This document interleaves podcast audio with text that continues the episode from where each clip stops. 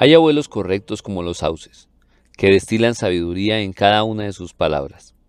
Hay abuelos que nacieron en el tiempo correcto, cuando todo era mejor. Caminaban en rutas antes de que existieran los caminos. Luchaban contra fieras salvajes, sabían usar el machete, el asadón, vivían en el campo y eran capaces de interpretar la naturaleza. Pero hay abuelos totalmente incorrectos, que tienen la mala costumbre de convertirse en tu mejor amigo. Abuelos que son cómplices, que transgreden las normas, que se salen del esquema, que solo conocen la ruta correcta para evitarla. Así era mi abuelo Gavino. Mientras que todos los demás abuelos eran campesinos y se dedicaban al campo, mi abuelo manejaba un camión y se iba a llevar carga hasta la costa. En realidad, todos pensábamos que él transportaba carga, pero lo que hacía realmente era transportar sueños. Todos los sueños que después se convirtieron en el combustible para sus hijos que entendieron un nuevo camino, uno diferente, uno atrevido, uno que impulsó a sus nietos para que dieran el siguiente paso. Mi abuelo iba hasta el mar llevando carga al puerto solamente para demostrar que ya había caminado esta tierra y que ahora nos tocaba a nosotros vivir como si no hubieran fronteras. Yo tenía siete años y me vestía con pantalones que tenían apliques de conejos sacados de ilustraciones de cuentos, camisas con motivos infantiles, medias con borlas de lana y zapatos con muñequitos. Mi mamá hizo un experimento conmigo, en el que ponía a prueba mi capacidad de adaptarme en el colegio, vistiéndome como si saliera de la guardería. Mi abuelo me escuchaba y me creía, lo que me daba la libertad de inventar historias, y luego él se reía. Los dos nos reíamos mientras yo contaba cómo cazaba cocodrilos en el patio de mi casa, cómo atrapaba serpientes gigantescas en el jardín y cómo había visto duendes y hadas en cada rincón. Pero él no juzgaba mis narraciones, sino que me preguntaba cómo era la piel del cocodrilo, o cómo se hacía la sopa de serpiente, o a qué olían los duendes y de qué color eran los vestidos de las hadas. Tal vez eso que extraño es la capacidad que tenía de escuchar sin juzgar, la habilidad de impulsarnos a soñar. La vida misma no debe ser creíble, no debe ser posible, solamente debe ser un sueño para que sea digna de vivirla. La habilidad que tenía de amar sin cuestionar, porque con el tiempo me di cuenta que las palabras solamente eran un puente que nos permitió a los dos crecer. Yo tenía siete años y soñaba con mundos mágicos, y él me impulsaba a hacer posibles esos mundos y a que construyera nuevos en los que cupiéramos todos. Entonces, Llegaban las vacaciones de mitad de año o las de diciembre, y no había nada más importante que sacar los libros de mi morral del colegio para meter mi ropa y esperar cada día a que llegara el abuelo por mí. Luego no llegaba, y volví a sacar la ropa y a revisar que las cosas estuvieran completas, que tuviera camisas de hombre, que mis pantalones no tuvieran aplicaciones de animalitos, que las medias no tuvieran demasiados colores, que los zapatos estuvieran brillantes y embolados. Y cada hora corría a preguntarle a mi mamá, ¿cuándo llega el abuelo? El camión era gigantesco. Era de un verde brillante, las ruedas eran poderosas y olían a camino y aventura. Yo tenía siete años. Era más pequeño que los otros niños de mi edad, pero al llegar al abuelo, trepaba los estribos del camión con una habilidad simiesca, y pasaban dos días para recorrer mil kilómetros y llegábamos a, a paisajes que superaban mi capacidad de inventar. El mar dominaba toda la vista, y una delgada porción de tierra se deslizaba como el lomo de una serpiente atrapando a la ciénega y resguardándola como tesoro. Y sentías que la brisa marina te abrazaba, y te tomaba las mejillas, y posaba sus labios en tu rostro, con olor dulce a flores, a vida. Siempre he creído que el olor del amor debe ser el mismo que el que tenía la ciénaga cuando yo tenía siete años y me asomaba por la ventana del camión del abuelo. Yo sacaba mis brazos por la ventana y le gritaba a la ciénaga. Y el abuelo también sacaba su cabeza, y los dos le gritábamos a la brisa, y ese momento era perfecto. Abuelo, ¿por qué la ciénaga huele tan rico? Por los mangles, mi hijo contestaba. Los árboles enormes que están en la ciénaga tienen unas raíces gigantescas que se afianzan entre las aguas muy profundo y que salen para dar vida.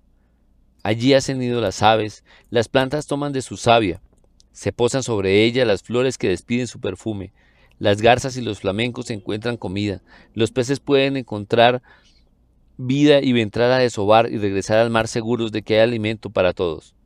Las raíces, mijo, continuaba el abuelo, las raíces como las personas, las raíces son muy importantes para que crezcan, para que te hagas fuerte. Siempre debes conocer las raíces, tus raíces, porque son tus raíces las que te nutren.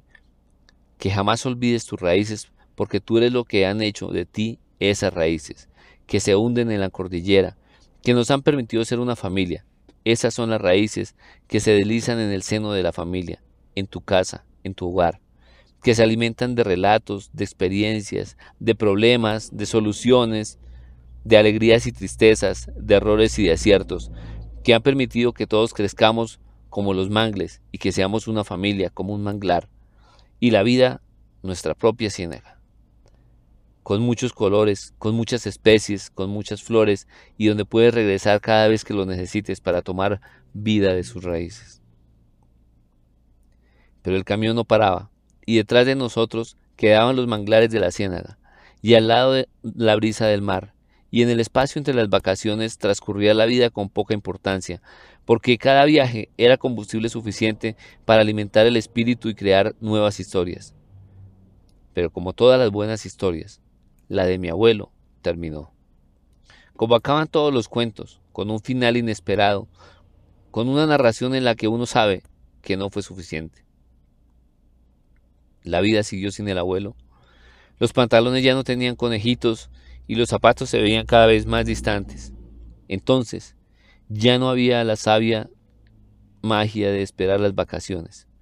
Pero los hijos del abuelo siguieron su camino, y a bordo de camiones diferentes llevaban carga al puerto, esperando encontrar al abuelo en cada parada, en cada restaurante sentándose en la mesa donde había comido, o en la cama donde había dormido, rumiando el recuerdo del abuelo en la carretera que se deslizaba serpenteante, entre la cordillera y bajando a dormir junto al mar unas vacaciones. El tío Julio me llevó de vuelta a la ciénaga. Yo tenía 15 años y ya no cazaba cocodrilos, principalmente porque no valía la pena hacer todo ese esfuerzo para recibir la burla de la gente que tenía el espíritu tan pequeño como para pedirle explicaciones lógicas a un cazador de cocodrilos. Los mil kilómetros que nos separaban de la ciénaga se llenaron de recuerdos. Jamás recordé al abuelo con lágrimas, porque él tenía una risotada que era capaz de secar cualquier tristeza. Por eso, siempre que lo recordaba, me venía una, una sonrisa. Al amanecer apareció el sol, apoyándose en el horizonte e incorporándose sobre el mar. Perezoso se asomaba y anunciaba que estábamos llegando a la ciénaga. Así que me acerqué a la ventana para tomar el olor de la brisa, que tanto extrañaba, pero esta vez entró una peste. El olor a muerte, a mortecino, a podredumbre, en medio de arcadas nos obligaban a cerrar la cabina del camión y aguantar el aire. Solamente podía ver aterrado cómo flotaban en las aguas de la ciénaga peces muertos, aves muertas. El manglar era una pesadilla que se vestía de muerte y de devastación. Entonces le pregunté a mi tío, ¿por qué se había podrido lo que antes era vida y belleza? Y le conté la historia del abuelo diciéndome que las raíces eran el secreto. A lo que me contestó, Sí, claro, mijo, decía el tío Julio. El abuelo le contó la mitad de la historia, porque fueron las raíces las que crearon un dique que impidió que el agua regresara al mar, la anegó, la empozó, y los peces fueron muriendo, luego las aves, y luego los, los propios mangles. Las raíces son importantes, pero uno no puede quedarse viviendo solamente de las raíces, porque lo terminan ahogando y luego matando. Las raíces sirven para que crezcas y te fortalezcas. Pero luego, para seguir, debes permitirte abandonarlas, sabiendo que tienes la seguridad del regreso. Las raíces te alimentaron, pero las aves que murieron en el manglar lo hicieron porque al aferrarse a las raíces olvidaron sus alas. Por eso, debes entender que ahora es tu tiempo, debes construir tu vida, sabiendo que las raíces que tienes solamente te sirvieron para hacerte crecer. Pero Vuela fuerte, sueña alto y camina lejos, porque nosotros acá estaremos para cuando tengas que regresar a descansar y a repararte. La vida siguió. He vuelto varias veces a la ciénaga. Ya la limpiaron, la dragaron, recuperaron el manglar. Ahora voy en mi automóvil y paro a la orilla de la carretera y veo a mis hijas correr entre los árboles y posar para una foto, donde parecen abrazadas sonriendo, sentadas sobre las raíces de un mangle poderoso.